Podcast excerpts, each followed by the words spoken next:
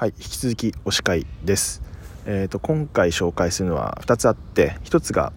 あやなるさんがやられている真夜中のあやなるっていう番組で室越さんがゲストで出演されている回と。えー、とヤビーさんがやられている「バイオ型思考のつぶやき」っていう番組があるんですけどそれにあやなるさんが出ている回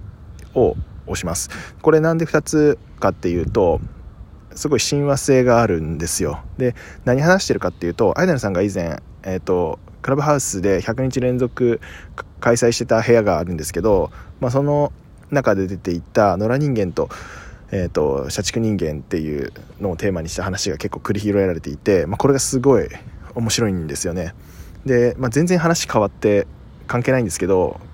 ハイライトとしてはアイナルさんがトースターのタイマー機能を知らなかったっていうのが、うん、個人的にはハイライトですね。はい。